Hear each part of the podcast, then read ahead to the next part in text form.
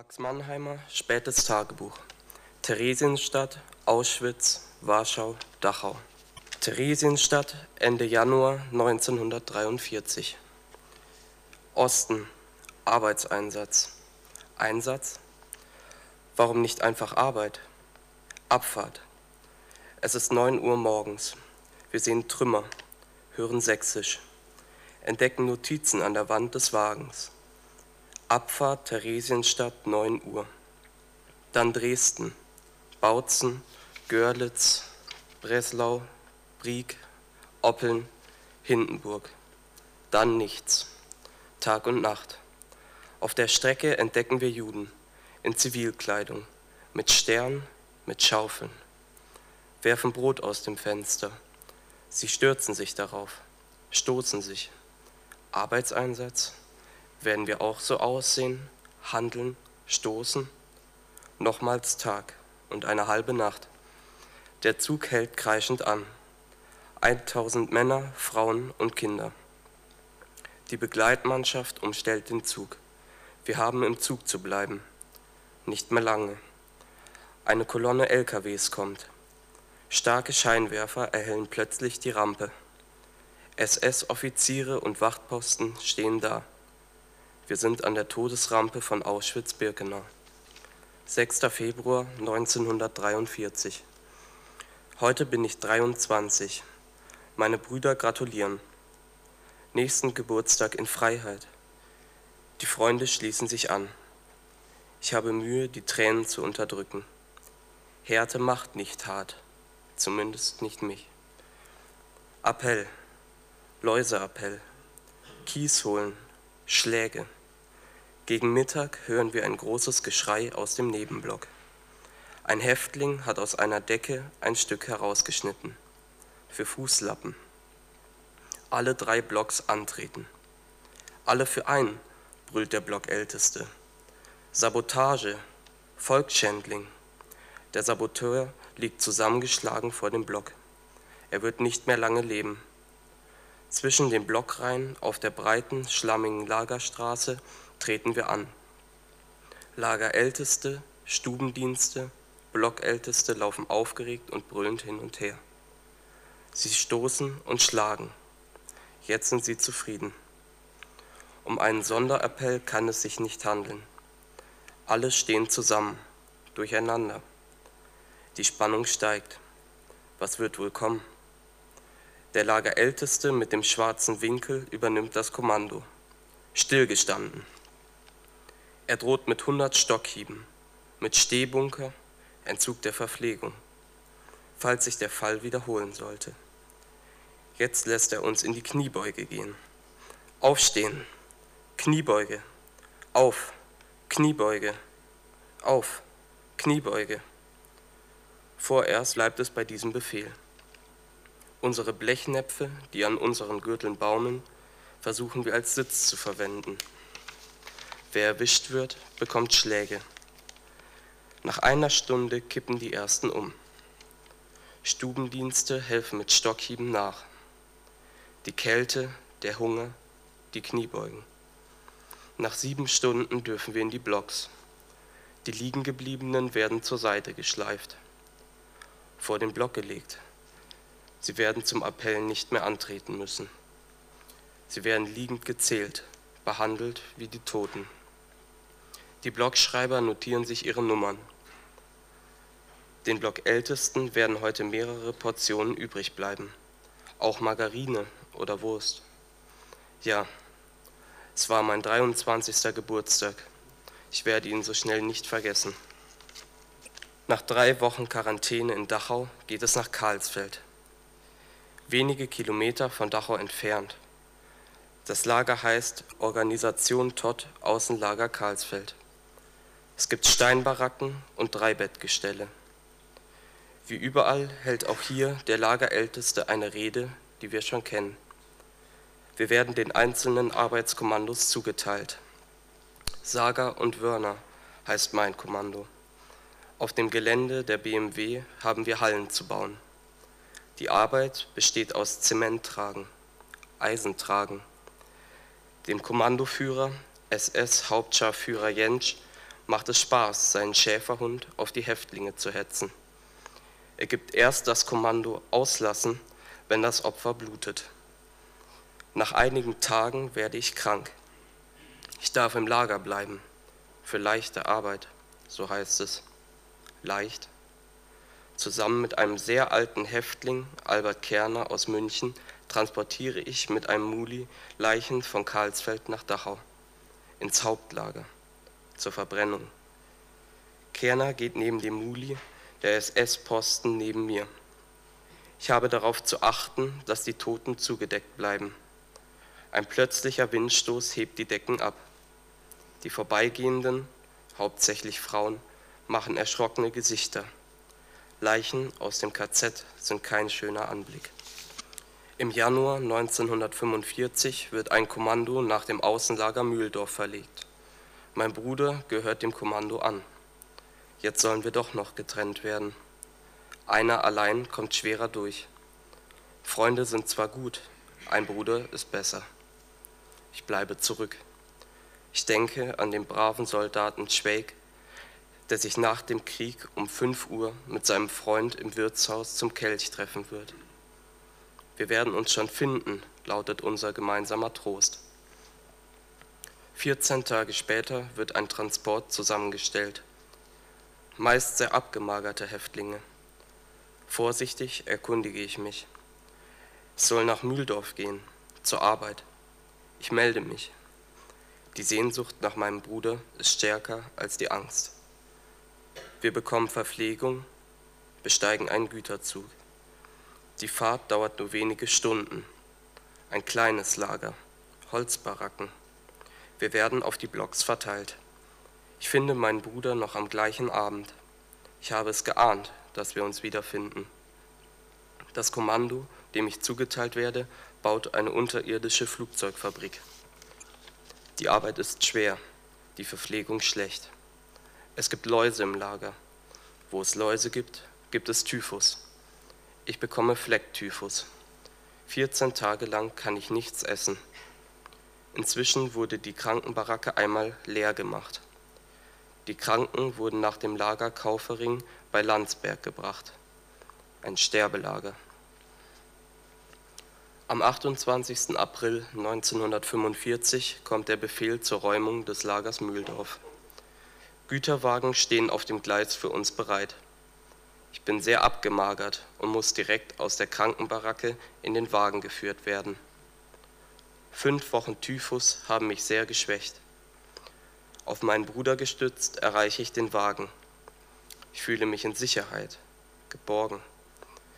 Nach einigen Stunden fährt der Transport los. Die Begleitmannschaft besteht nicht nur aus SS, sondern auch aus Wehrmachtsangehörigen. Das beruhigt uns ein wenig. In jeder kleinen Station bleiben wir stehen. Wir merken, dass wir nach Westen fahren. In Poing, unweit von München, bleiben wir länger stehen. Auf dem Nebengleis steht ein Zug mit Flakgeschützen. Plötzlich gibt es Alarm. Unsere Wachen, die den Zug umstellt haben, sind verschwunden. Ein amerikanischer Tiefliegerangriff richtet seine Geschosse auf die beiden Züge. Wir verlassen fluchtartig die Wagen und laufen in die Felder. Kann es wahr sein? Ist der Krieg zu Ende? Jedenfalls haben wir nicht mehr die Absicht, in die Wagen zurückzukehren. Einige Mithäftlinge kommen bei dem Fliegerangriff um. Jetzt, in letzter Minute. Auch ein Freund von uns, Ingenieur aus Prag. Fünf Jahre hat er durchgestanden. Umsonst. Mit der Freiheit dauert es nicht lange. Plötzlich sind wir umzingelt. Die Posten schießen über unsere Köpfe hinweg und treiben uns in die Waggons zurück. Der Transport fährt weiter. Es ist der 30. April 1945. Wir bleiben auf offener Strecke stehen. Von weitem sehen wir eine lange motorisierte Kolonne. Unsere Bewacher sind verschwunden. Wir öffnen die Waggons, das Tor zur Freiheit. Einige hundert Meter von uns fährt eine amerikanische Militärkolonne. Wir sind frei. Wir können es noch nicht fassen. Ich bin zu schwach, um den Waggon zu verlassen. Neben dem Zug errichten die Amerikaner eine provisorische Ambulanz. Zwei Sanitäter nehmen sich der Kranken an, legen sie auf Feldbetten, waschen sie, geben ihnen Stärkungsmittel. Ambulanzwagen kommen. Die schwersten Fälle sollen in ein Krankenhaus gebracht werden. Wir sind wieder Menschen.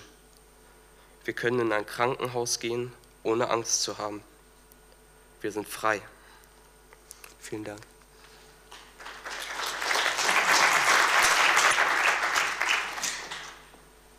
Glück. Mit diesem für mich völlig unerwarteten Wort begann Max Mannheimer in einem persönlichen Gespräch seine Erzählung über sein Überleben in den Konzentrationslagern Auschwitz, Warschau, Dachau und Mühldorf. Seine erste Ehefrau, seine Eltern, seine Schwester und zwei seiner Brüder wurden im Vernichtungslager Auschwitz-Birkenau ermordet. Nur Max Mannheimer und Sie haben es gerade gehört, sein jüngster Bruder Edgar hatten Glück, wie Max das nannte. Sie überlebten. Max Mannheimer, der heute vor 98 Jahren geboren wurde, wächst in Neutitschein in Mähren in der Tschechoslowakei auf. Er ist das älteste von fünf Kindern. Nach dem Münchner Abkommen Ende September 1938 besetzt die Wehrmacht das Sudetenland, auch Neutitschein. Die Pogromnacht am 9. November erlebt Max in seinem Geburtsort. Dort wird die Synagoge geplündert und sein Vater wird verhaftet. Im Dezember wird der Vater aus der Haft entlassen, er muss sich aber verpflichten, die Stadt zu verlassen. Wenige Wochen später, im Januar 1939, wird die Familie Mannheimer vertrieben.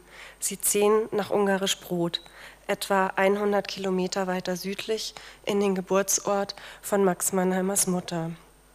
Im September 1942 heiratet Max dort Eva Bock. Kurz zuvor war sein Bruder Erich von der Gestapo verhaftet worden. Sie haben ihn nie wieder gesehen. Sie haben es gerade gehört, Max Mannheimer wird im Januar 1943 gemeinsam mit seiner Ehefrau, seinen Eltern, seiner Schwester und seinen beiden Brüdern über Theresienstadt nach Auschwitz deportiert. Sein Bruder Ernst erkrankt kurze Zeit nach der Ankunft und wird ebenfalls ermordet. Nur Max und sein jüngster Bruder Edgar überleben die Konzentrationslagerhaft in Auschwitz. Im Oktober 1943 werden die beiden in das KZ Warschau deportiert. Dort müssen sie die Reste des Ghettos abtragen. Ende Juli 1944 werden die beiden Brüder in das KZ Dachau verschleppt.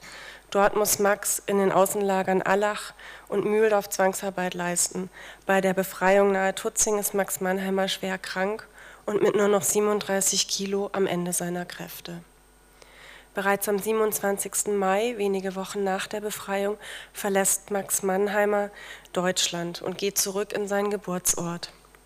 Ein Leben im Land der Täter erscheint ihm unmöglich wäre dem so gekommen, wir hätten womöglich kein Wissen über Max Mannheimers Lebens- und Überlebensgeschichte. Von so vielen Überlebenden wissen wir nichts, weil sie uns nichts von ihrem Erleben erzählen konnten. Doch, wie Sie alle wissen, es kommt anders. Max ändert seine Meinung. Er lernt in Neutitschein seine zweite Ehefrau kennen, Elfriede Eiselt, eine sudetendeutsche Widerstandskämpferin. Max folgt ihrem Wunsch und geht mit ihr und der gemeinsamen Tochter Eva, die heute auch hier ist, nach Deutschland. 1946 lassen sie sich in München nieder. In den folgenden Jahren ist für Max Mannheimer der Kontakt zu anderen Überlebenden besonders wichtig. Ein Leben im Land der Täter, die noch mitten in der Gesellschaft sind, ist schwer. Die Auseinandersetzung mit den Verbrechen, gar das Eingestehen von Schuld, erfolgte damals, wenn überhaupt, nur zögerlich. Max lebt in dieser Zeit bewusst ein Leben, möglichst ohne enge Kontakte zur Mehrheitsgesellschaft. Besonders wichtig sind neben seiner Familie in diesen Jahren Freundschaften mit anderen Überlebenden. Einer von ihnen ist Ernest Landau, ein aus Wien stammender Journalist. Ernest Landau hat mit Max im KZ Warschau seine Suppe geteilt. Max Mannheimer war dieses Erleben von Solidarität zeitlebens besonders wichtig. In vielen seiner Gespräche hat er an diese Solidarität erinnert. Ernest Landau ist es auch, der Max eine Stelle vermittelt beim Zentralkomitee der befreiten Juden in der US-Zone. Später arbeitet Max, wie hier auf dem Bild zu sehen, bei weiteren jüdischen Hilfsorganisationen. Er ist zwischenzeitlich auch in Frankfurt tätig. ein wichtiges Hilfsmittel für ihn, um die schweren Gedanken, die die erlittenen Traumata hervorrufen, zumindest zeitweilig zu verdrängen, ist das Kino. Auch das Malen hilft ihm. Unter seinem Künstlernamen Ben Jakov entsteht ein beeindruckendes Werk. 1956 legt Max Mannheimer erstmals Zeugnis ab. Er schildert in Frankfurt an drei Tagen im Januar für ein Projekt der Wiener Library London seine Erlebnisse. Max sagt auch als Zeuge bei den Ermittlungen der Auschwitz-Prozesse aus. Als seine zweite Frau an Krebs stirbt und auch Max gesundheitliche Probleme hat, schreibt er 1964 seine Verfolgungsgeschichte für seine Tochter Eva auf. Wie viele andere auch spricht Max nicht über seine quälenden Erinnerungen mit seinen Angehörigen. Aber seine Tochter soll für den Fall seines frühen Todes erfahren, was Max und seine Familie erleiden mussten. Max heiratet 1965 erneut und bekommt mit seiner dritten Ehefrau Grace seinen Sohn Ernst. 1976 gibt Hermann Langenbein, ein Auschwitz-Überlebender aus Wien, eine Kopie von Max Mannheimers Text aus dem Jahr 64 an das Archiv der KZ-Gedenkstätte Dachau. Dort findet Barbara Distel den Text und veröffentlicht ihn 1985 im ersten Band der Dachauer Hefte. Seither legte Max unermüdlich Zeugnis ab. Er sprach mit unzähligen Schulklassen, Studierenden, Erwachsenen. Es gibt viele Interviews mit ihm und er engagierte sich für das Erinnern und gegen das Vergessen. Nun befinden wir uns im Übergang vom kommunikativen zum kulturellen Gedächtnis. Die Überlebenden können wir nicht mitnehmen. Max Mannheimer fehlt uns. Uns ganz persönlich, die wir ihn gekannt haben. Aber nicht minder fehlt er unserer Gesellschaft. Das Wort der Überlebenden hat in der öffentlichen Debatte ein großes Gewicht. Das fehlt zunehmend. Den Überlebenden ist das bewusst. Daher haben Vertreter der internationalen Häftlingskomitees der Konzentrationslager und ihrer Außenkommandos, unter ihnen auch Max Mannheimer, im Jahr 2009 ihr Vermächtnis niedergeschrieben. Erinnerung bewahren, authentische Orte erhalten, Verantwortung übernehmen.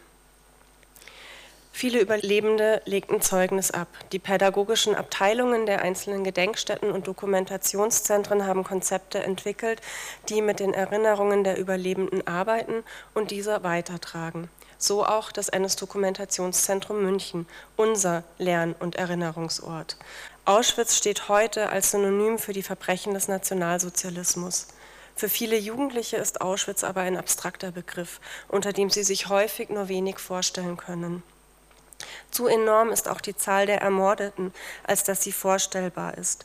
Die Begegnung, und sei es nur noch über Quellen wie Fotos, autobiografische Texte und ein Videointerview mit einem Überlebenden und seinen Erfahrungen, ermöglicht aber ein Nachdenken und eine langsame Annäherung an das Begreifen der Dimension der Verbrechen, die Menschen erlitten haben.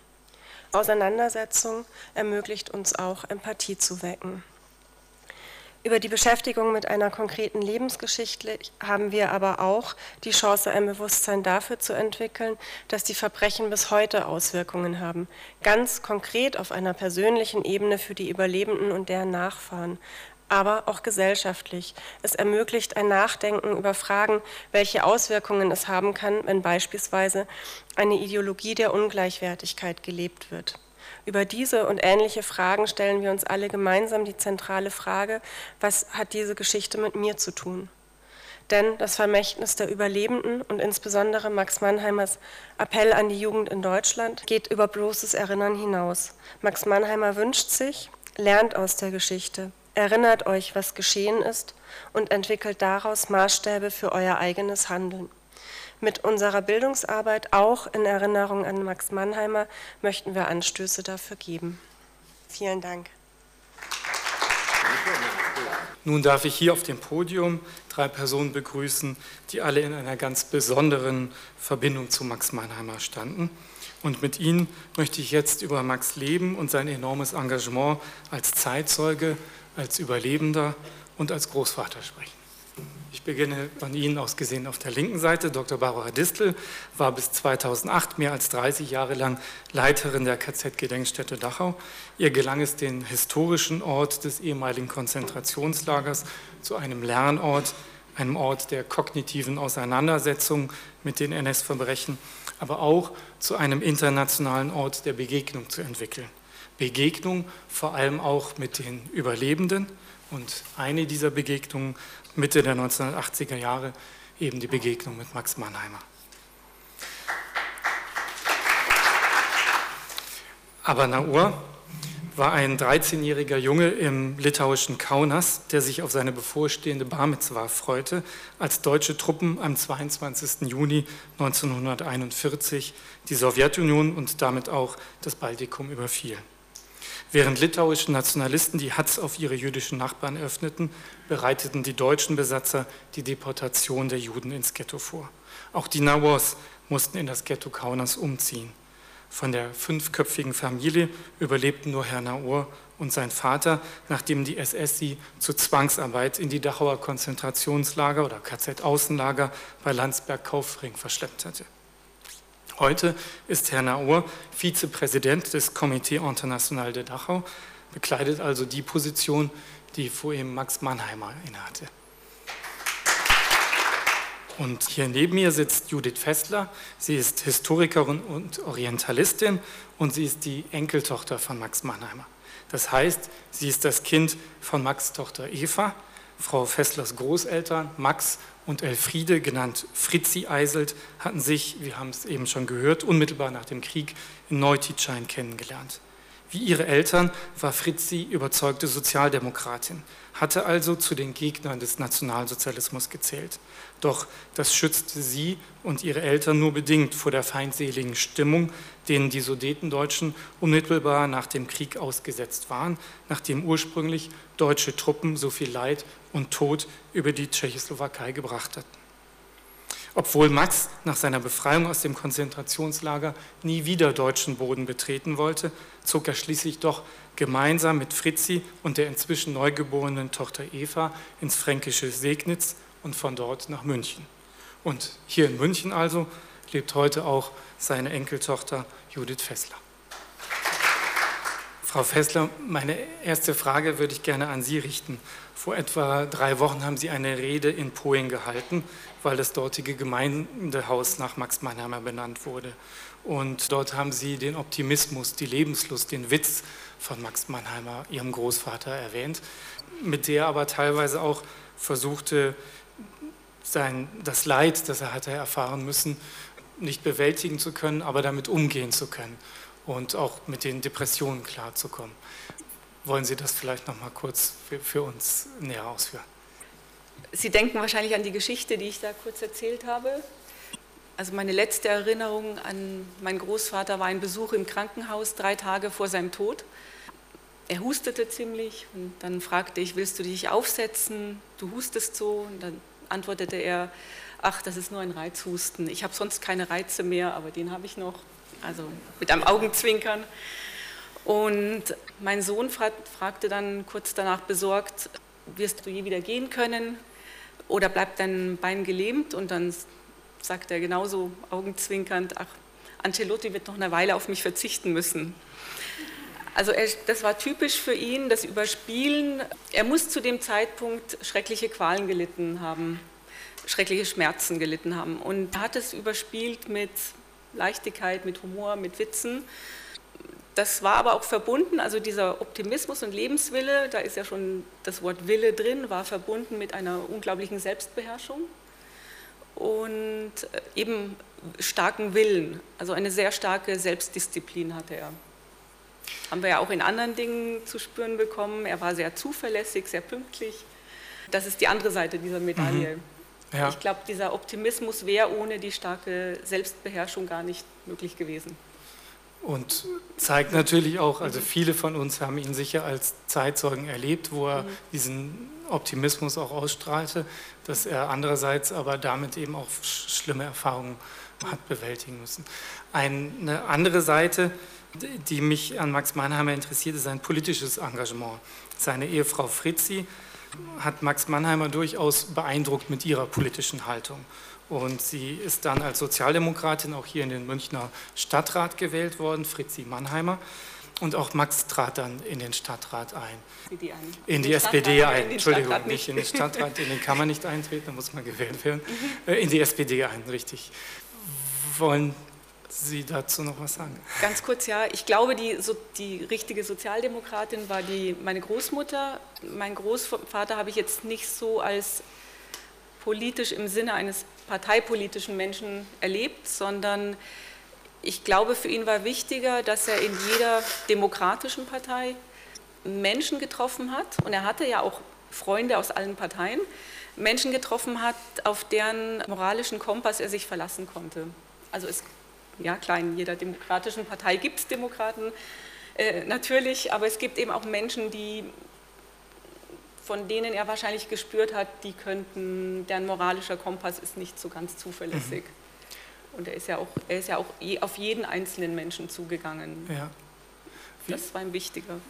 Wie würden Sie das politische Engagement von Max einschätzen? Also ich habe ihn eigentlich schon als einen überzeugten Sozialdemokraten das erlebt, der auch ja immer bemüht war, seinen Genossen sozusagen ins Gewissen zu reden, sich um das Thema Erinnerung zu kümmern. Mir fällt ein als Beispiel, dass jedes Jahr nach Dachau zum Volksfest ein wichtiger Politiker eingeladen worden ist, der dann im Dachauer Bierzelt geredet hat und es vermieden hat, in die Gedenkstätte zu kommen. Und es hat ihn besonders empört, wenn zum Beispiel der damalige ja, Bundeskanzler Schröder geplant hat, nach Dachau zu kommen, aber nicht in die Gedenkstätte.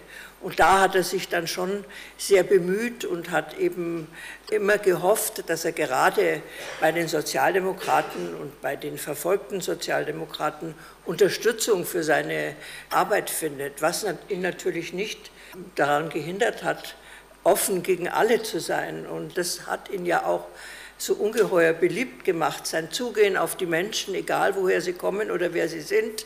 So ist er ja auch auf junge Neonazis zugegangen und hat versucht, mit ihnen zu reden und ähm, war gegen niemand voreingenommen.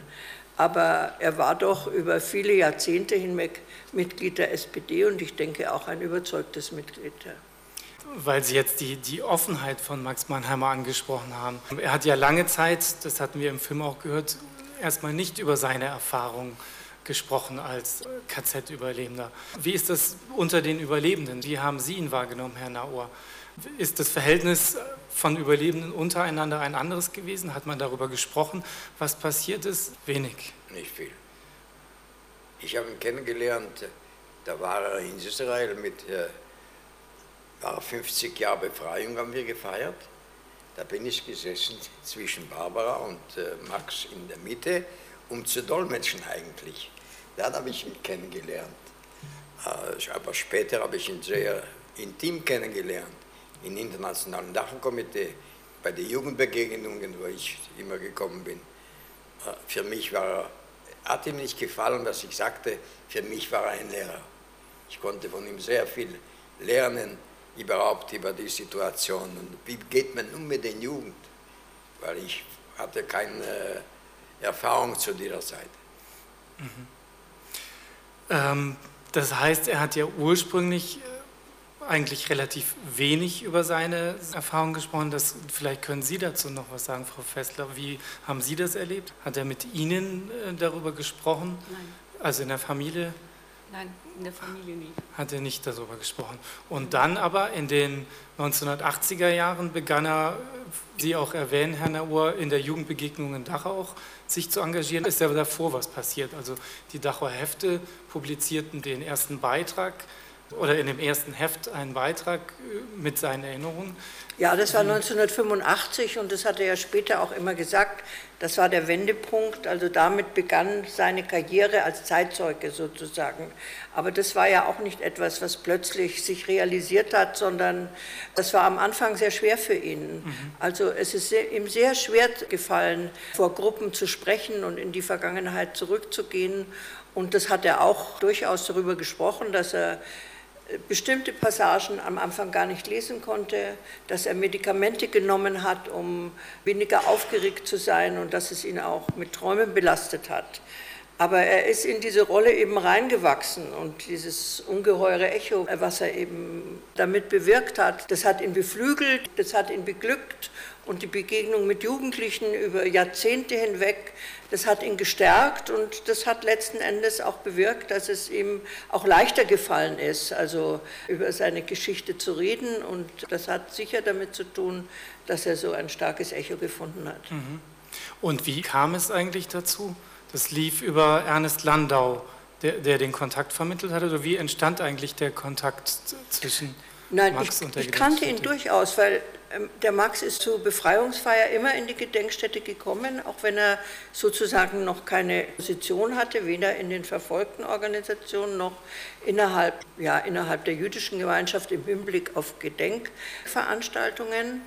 Und im Archiv der Gedenkstätte befand sich eben dieses Manuskript seiner Erinnerungen. Und als also dann im Jahr 1985 diese Publikationsreihe entstand und es sollte eben eine Mischung von, von Erinnerungsberichten von Überlebenden werden mit wissenschaftlichen Aufsätzen jeweils zu einem Thema. Da war eigentlich dann der Bericht von Max äh, der zentrale und wichtige Bericht und ja, für ihn der Ausgangspunkt, über sich zu reden und sich gegenüber der Gesellschaft zu öffnen und es auch als eine ganz wichtige gesellschaftspolitische Aufgabe wahrzunehmen. Mhm. Frau Fessler, haben Sie ihn erlebt als Zeitzeugen? Wie haben Sie das wahrgenommen oder hat er Sie eingebunden, hat er mit Ihnen darüber gesprochen? Also in das Gespräch, ich weiß, Herr Naur macht das zum Beispiel mit seiner Tochter, deswegen frage ich. Gereicht. Ich glaube, er hat uns alle mal mitgenommen, meine Schwester auch und meine Mutter war auch mal dabei. Aber er hat uns, nein, er hat uns nicht aktiv eingebunden. Das wäre mhm. auch, ähm, hätte ich auch, glaube ich, nicht gewollt. Okay. Sie, Herr Naur, Sie, Sie machen das mit Ihrer Tochter, das weiß ich. Die Wahrheit ist, die Vergangenheit war nie ein Thema bei mir zu Hause. Mhm. Ich wollte die Kinder nicht damit be belästigen wollte sie nicht reinführen in diesen, in diesen Gedanken überhaupt. Aber gerade die nächste Generation, meine Enkeltochter, die Mitglied ist jetzt im Internationalen Dachau-Komitee, sie beschäftigt sich damit mehr, viel mehr. Meine Tochter, sie weiß, dass ich rede nicht davon zu Hause. Ist wirklich kein Thema. Aber ich rede genügend in den Schulen. Und das wahrscheinlich reicht auch für meine Tochter. So ich, nehme ich an.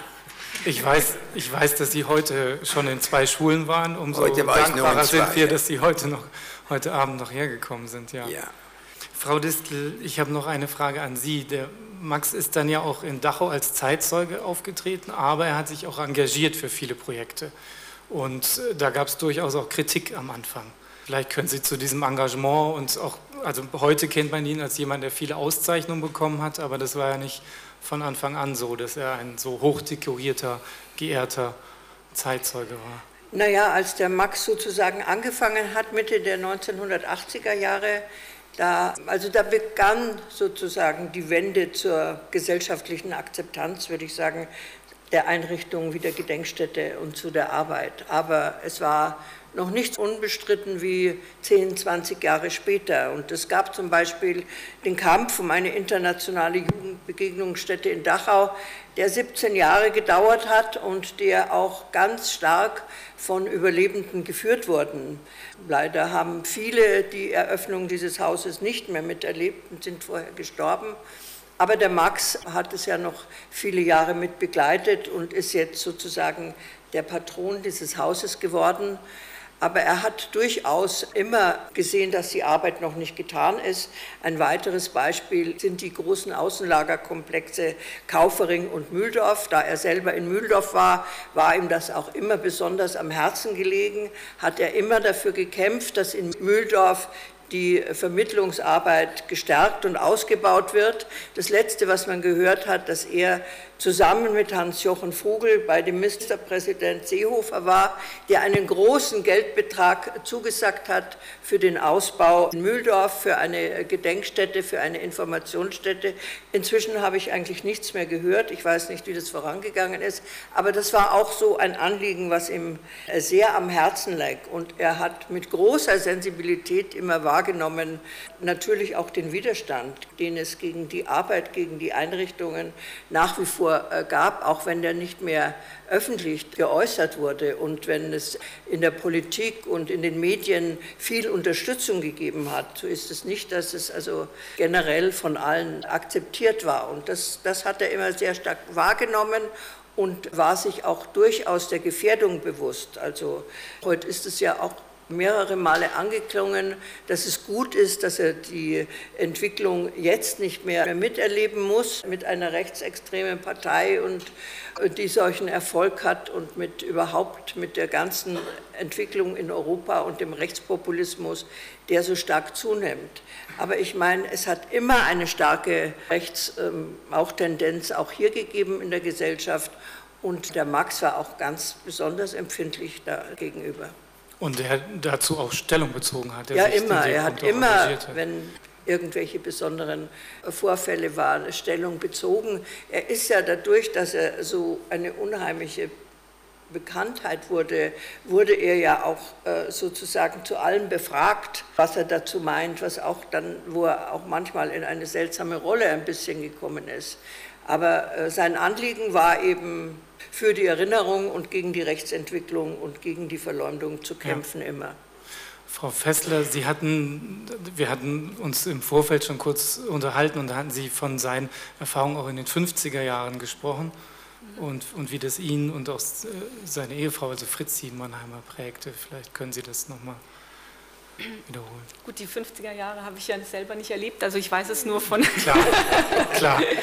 Ganz Aber Sie haben das Familiengedächtnis. Weiß ich, genau, weiß ich von meiner Mutter, dass. Ähm, klar, mit 45 war nicht plötzlich die 180-Grad-Wende, gerade in der Gesellschaft. Da war zwar die, der Krieg zu Ende und ähm, das System war ein anderes, aber die Gesellschaft hat sich erst langsam gewandelt.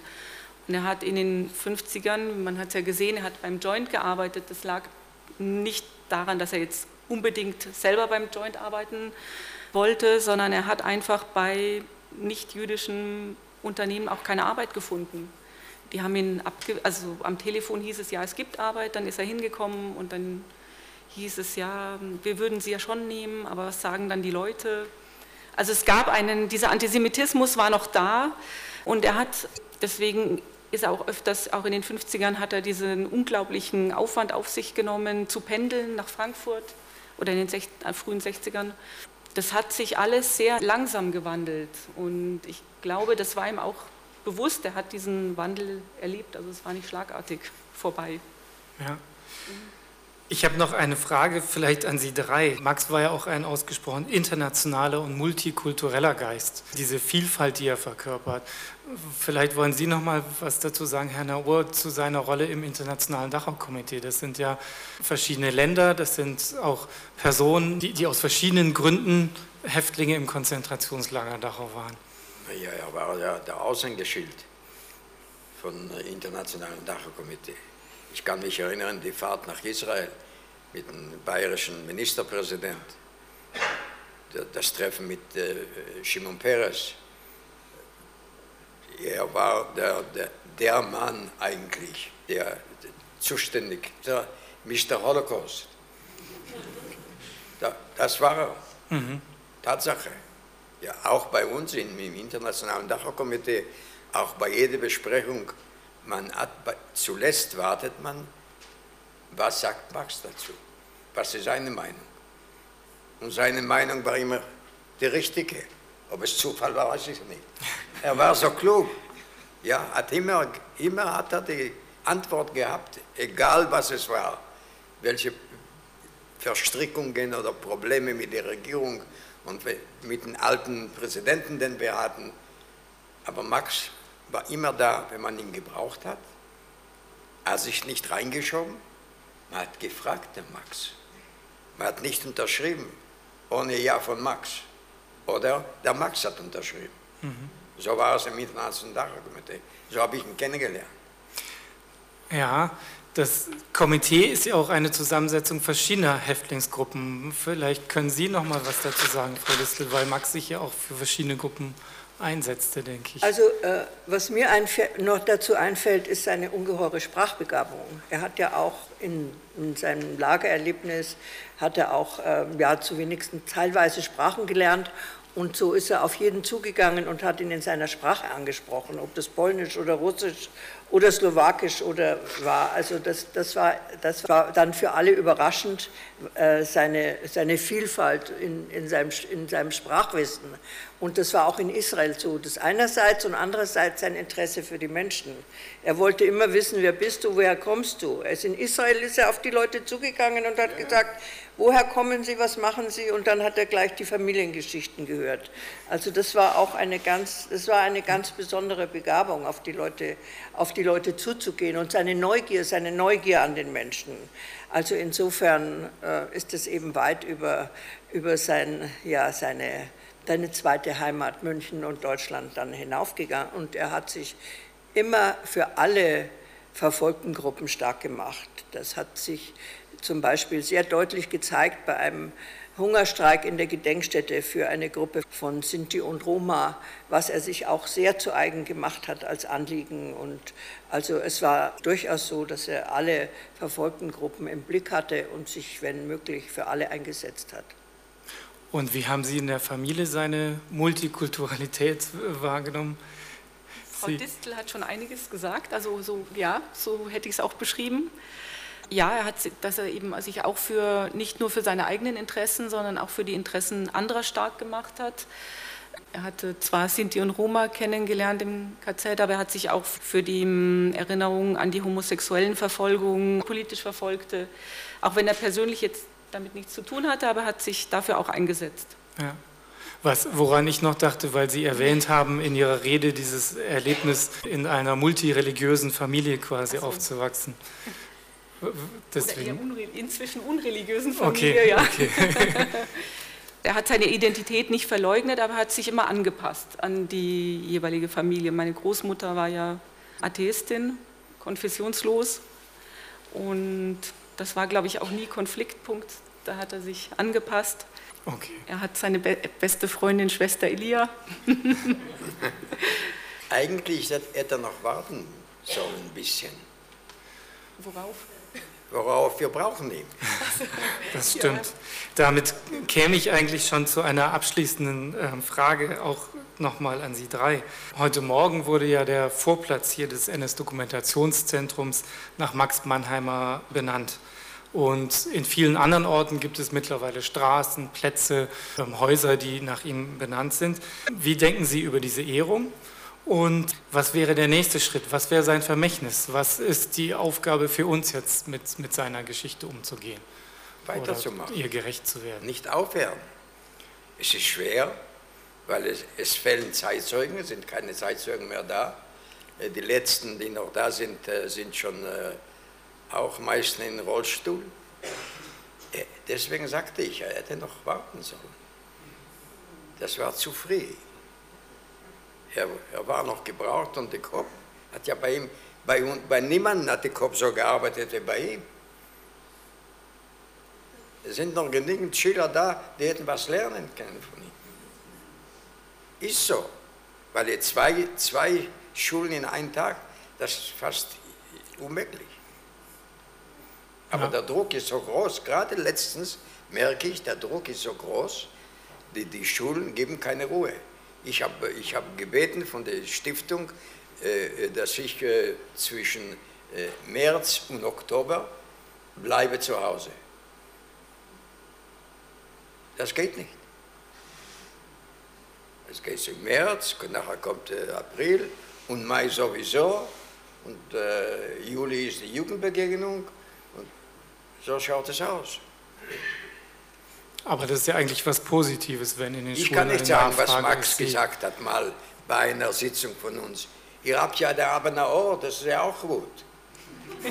ja, aber ich habe kein Abenaor. Mir fällt der Max. Ja. Wie sehen Sie das, Frau Distel? Also ich glaube, dass alle, die heute Abend hier sind, oder wahrscheinlich fast die allermeisten, den Max gekannt haben und an, sich an ihn erinnern, an seine Freundlichkeit und an sein, sein einnehmendes Wesen. Und Sie sind im Grunde die Zeugen der Zeugen geworden und äh, sicher auch mit, der, mit dem Gefühl der Verpflichtung, dass wenn die, wenn die Zeitzeugen verschwinden, dass es Aufgabe der nachfolgenden Generationen ist, das weiterzutragen. Das wurde ja wirklich intensiv vermittelt und das ist notwendiger denn je. Das sieht man jeden Tag in der Zeitung. Soll man ein Seminar machen? Was für ein Seminar? Für. Zeitzeugen, kommende Zeitzeugen. Ja, ich denke, also an Bewahrungsmöglichkeiten haben wir jede Menge, schriftliche Dokumente, Medien, Filme. Inzwischen, ich glaube, es ist kaum äh, ein geschichtliches Ereignis so gut dokumentiert wie der Holocaust. Ich glaube, die Herausforderung wird sein, es, die Transferleistung dann sein, weil Geschichte, wie heißt es so schön, Geschichte wiederholt sich nicht, aber sie reimt sich. Und ähm, der sprichwörtliche Teufel, der durch die andere, durch die Hintertür reinkommt, es wird sich nie genauso wiederholen. Und das muss man, deswegen muss man eigentlich relativ genau, sehr genau auch verstehen, welche Bedingungen haben dazu geführt, dass es passiert ist. Weil so in der Form wird es ganz sicher nicht mehr vorkommen, wird es ganz sicher nicht mehr passieren. Das denke ich. Aber trotzdem ja. muss man auch Ja, natürlich, das Bewahren, das, äh, das Erzählen, das muss weitergehen auf jeden Fall. Dann möchte ich mich ganz herzlich bei Ihnen bedanken, dass Sie bereit waren, hier auf dem Podium zu sein, Frau Distel, Herr Naur und Frau Fessler. Außerdem möchte ich mich natürlich auch bedanken bei Malte Scheurich, der gelesen hat aus den Tagebüchern von Max Mannheimer, bei meiner Kollegin Felicitas Reit, die die Überlegungen der Bildungsabteilung zur Arbeit mit den Erinnerungen von Max Mannheimer vorgestellt hat und ganz besonders nochmal bei Schwester Elia für den Film. Beim Publikum bedanke ich mich für Ihr zahlreiches Erscheinen, bei den treuen Freunden auch von Max Mannheimer, denen er sicherlich auch sehr fehlt. Max Engagement galt auch unter anderem den Kampf gegen rechte Vorurteile. Der Rechtsextremismus in der Bundesrepublik ist ja auch ein Thema hier in unserer aktuellen Sonderausstellung, die noch bis 2. April angeguckt werden kann. Damit bedanke ich mich nochmal ganz herzlich bei Ihnen für Ihre Aufmerksamkeit, für Ihr Zuhören beim Podium und ich wünsche Ihnen einen guten Nachhauseweg und einen schönen Abend.